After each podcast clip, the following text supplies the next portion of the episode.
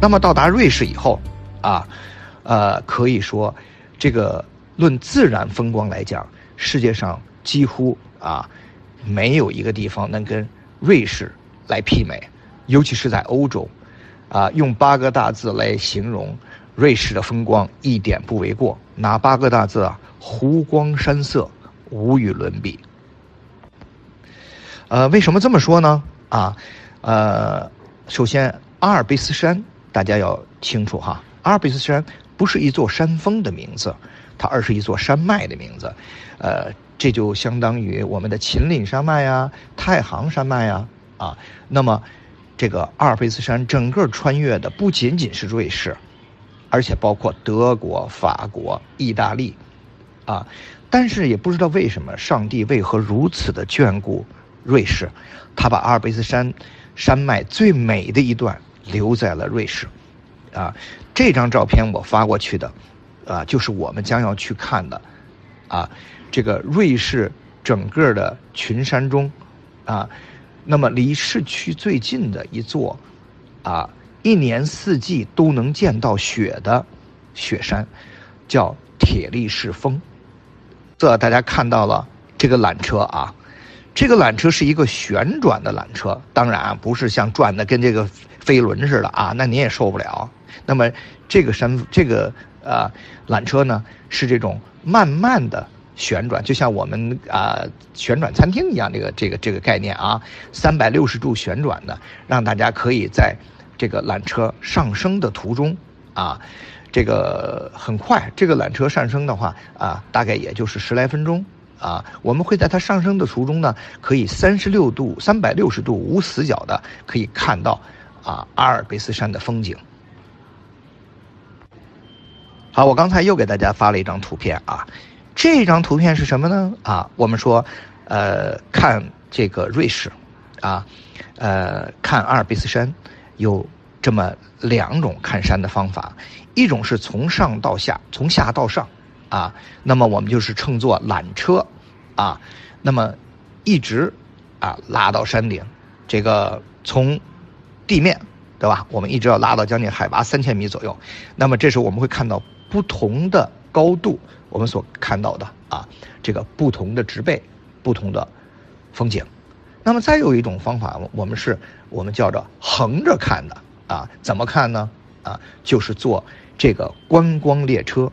这个列车呀，叫做金色山口，啊，金色山口观光列车。那么，呃，我们中国有一句话啊，“桂林山水甲天下”，桂林。那么欧洲同样有一句话，叫做“瑞士山水甲天下，金色山口甲瑞士”。那么这一段啊观光的列车呢，啊，像一串项链，穿起了瑞士最精彩的啊五大湖区、八大自然村。啊，那么当你乘坐这段火车的时候，这将近一个多小时的车程呢，啊，你不仅仅会看到美丽的湖光山色，啊，您还会看到什么呢？你还会看到瑞士人是哎怎么样生活的，他的村庄的牛羊怎么样来放，他的啊包括劈柴怎么堆放的，家里边的啊如何装点他的露台、他的阳台，花花草草，以及啊那种特别别致的精致的小车站。啊，小镇、小城，每一景、每一驻足，啊，都充满着啊万番的啊，所以呢，呃，既是一段观景，又是一段了解当地人、贴近当地人生活的啊这么一段火车，很有意思的。那么，当然啊，火车上有免费卫生间，但是我想您这一个多小时不用干别的，您。唯一要干的事儿就是把你的手机充足了电，然后把你的手机照相机贴在玻璃上，啊，你就不停的拍吧，不停的照吧。以前可能你没有坐这段火车之前，您认为我们所有的电脑风评啊都是制作出来的，到这时候你才相信人间真的有如此的美景。好，我刚才又给大家啊发了两张照片，那这地方是什么呢？啊，我说过，瑞士之美，啊，跟德国、奥地利比，它强在哪儿呢？啊，这一趟大家跟着我呢，也就要去看德国的啊。但是你会发现啊，德国的这个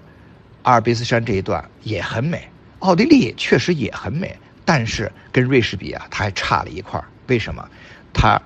只有山缺水，没有水，而瑞士是湖光山色，既有山又有水，啊，那么瑞士最多的就是湖，啊，每一个著名的城市它都是依湖而建，每一个著名的城市的名字都得益于，都来自于这个湖的名字。现在大家看见的这个呢，啊，注意看，我待会儿讲。那么刚才现在大家看的这个地方是著名的，我们叫做这个瑞士的第一旅游名城，叫卢塞恩，啊，叫卢塞恩。那么我刚才给大家看的这是卢塞恩的两个最著名的景色，第一个叫天鹅湖，啊，你看到在这个天鹅湖上，也叫卢塞恩湖啊，这个湖上有很多野生的黑天鹅呀、白天鹅呀，啊，在那儿畅游。啊，无忧无虑的畅游，啊，那么你还可以去喂啊，但是千万注意别掉湖里边啊。这个，那么再有一个啊，有很多的游船啊，也可以乘坐也好啊，包艇也好啊，去与这些天鹅也好啊，还有海鸥也好啊，啊，这湖鸥啊，不是海湖鸥也好啊，一起啊去哎去游湖啊，这是一种玩法。那么呢，再有一种呢。啊，这有一座桥，这个桥是欧洲最古老的回廊桥，啊，那么建于中世纪，什么概念？将近有一千年的历史了，啊，这个，那么这个桥叫卡贝尔桥，啊，那么再有一个呢，就是我们要去看一个叫狮子公园啊，你现在看到这张片这张照片上有一狮子，对不对啊？这个狮子可不是活狮子啊，它是这个在这个崖壁上。用人工雕刻的这么一个啊狮子，当年美国的著名的专栏作家叫马克吐温啊，看了以后啊，马克吐温给这儿说了，这是这个最悲怆的狮子，这是会哭泣的狮子，这狮子那狮子可出了名了。